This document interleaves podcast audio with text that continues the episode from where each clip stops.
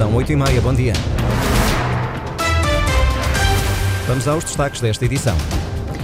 Consórcios candidatos à privatização da Azores Airlines contestam o relatório do júri do concurso. A avaliação final das propostas à privatização deverá ser divulgada ainda este mês. Está a decorrer a recolha de assinaturas pela implementação da rede de áreas marinhas protegidas nos Açores o mais rápido possível.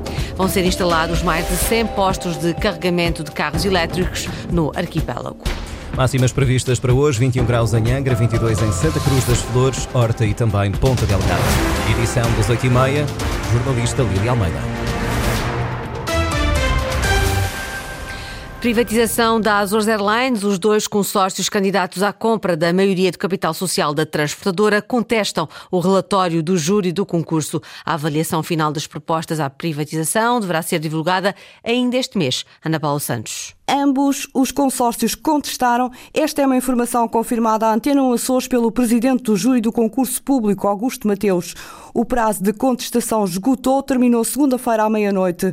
A proposta do Atlântico Consórcio, liderado por Luís Nunes, foi excluída no relatório preliminar. O júri considerou que não estava em conformidade com os requisitos do caderno de encargos. Já outra proposta, liderada por Tiago Rayana, proposta do consórcio New Tour MS Aviation, seguiu para a fase seguinte do concurso, mas com uma classificação abaixo dos 50 numa escala de 1 a 100.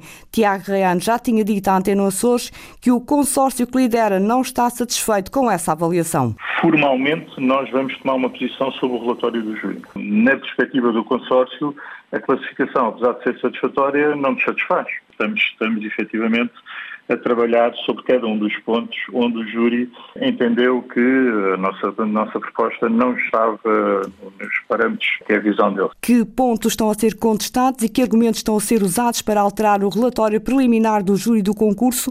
Nem Tiago Reano nem Luís Nunes, líderes dos dois consórcios concorrentes à privatização da SATA, consideram oportuno prestar declarações públicas nesta fase. O presidente do júri, Augusto Mateus, também não se pronuncia, mas promete ainda este mês divulgar divulgar a avaliação final das propostas candidatas à privatização da companhia aérea. A favor da implementação da rede de áreas marinhas protegidas está a decorrer uma petição pública. Tem já mais de 1.800 assinaturas. Os peticionários defendem que se aprovem sem mais demoras o enquadramento legal e as zonas de proteção oceânicas, tal como previstas na proposta da rede de áreas marinhas protegidas, um trabalho desenvolvido pelo programa Blue Azores, que pretende proteger 30% do mar açoriano, metade com interdição total de pesca ou outras atividades extrativas. José Azevedo, primeiro peticionário, peticionário explica as motivações. Queremos também dizer que, que não podemos voltar atrás, quer dizer que já passamos muito tempo com, com, este processo, uh, com, com, esta, com, este, com este problema de, da degradação do ambiente, da sobreexploração de recursos e, portanto, que consideramos que este decreto-lei, que está agora, em, que está agora em, que vai estar em discussão e aprovação, é um passo importantíssimo e que não pode voltar atrás. Pensamos também que o documento tem todas as salvaguardas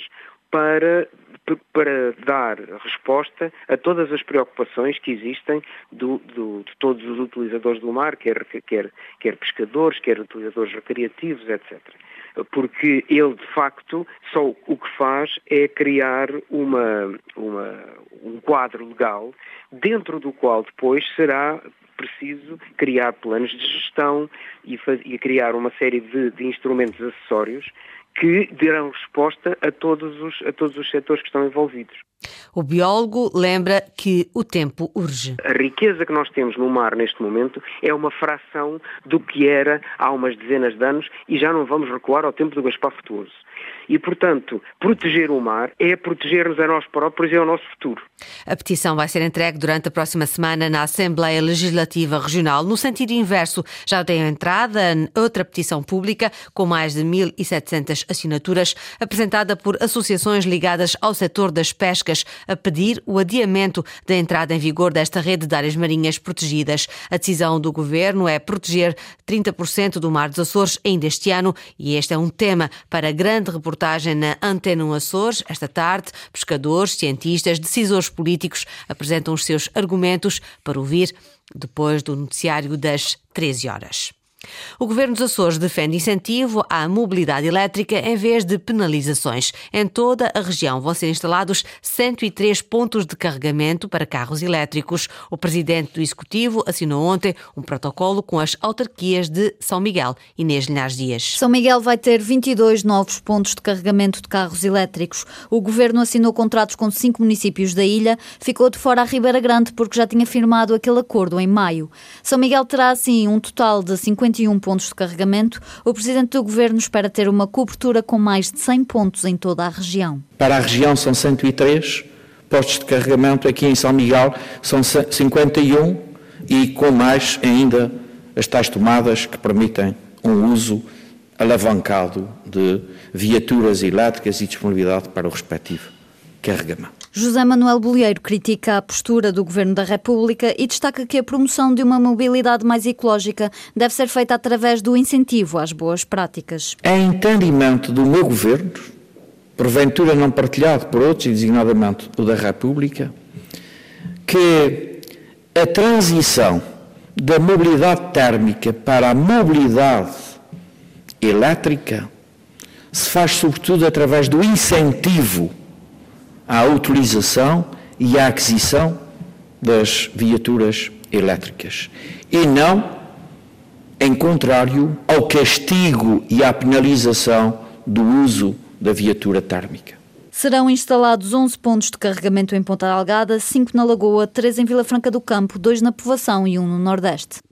O Partido Socialista pede mais esclarecimentos sobre a construção do cais multiusos no porto da Praia da Vitória, em detrimento do cais de cruzeiros que tinha sido desenhado pelos socialistas. No fim das jornadas parlamentares na terceira, Vasco Cordeiro afirma que faltam novos investimentos por parte deste executivo. Eduardo Mendes. A grua do porto da Praia da Vitória deverá chegar em agosto de 2024 e o concurso do projeto para prolongamento do cais em 350 metros já foi adjudicado.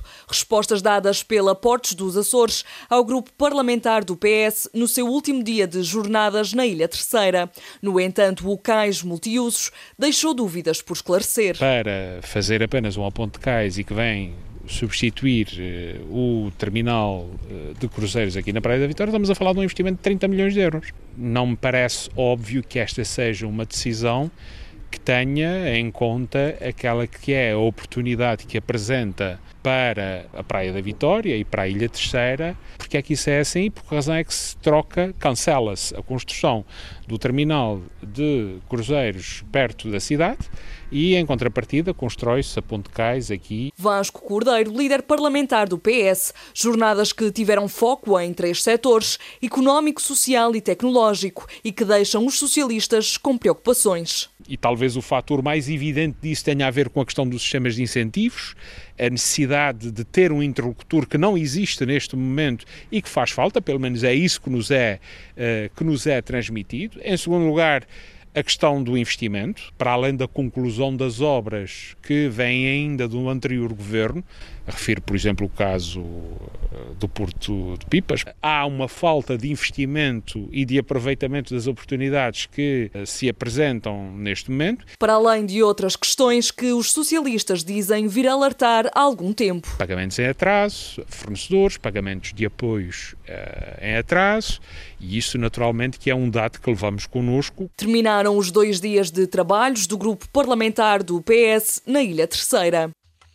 Numa corrida contra o tempo, a Associação de Municípios da Região Autónoma dos Açores aprovou por unanimidade o protocolo a assinar com o Governo Regional sobre as verbas para as autarquias do Programa Operacional 2030. Estão em causa 161 milhões de euros de fundos comunitários para os municípios açorianos. Fundos que não devem ficar comprometidos, mas que a Amarra quer ver garantidos neste clima de incerteza. A demissão do Primeiro-Ministro e o previsível chumbo do Orçamento Regional trazem urgência ao acordo. É uma, é uma uma preocupação para toda a gente.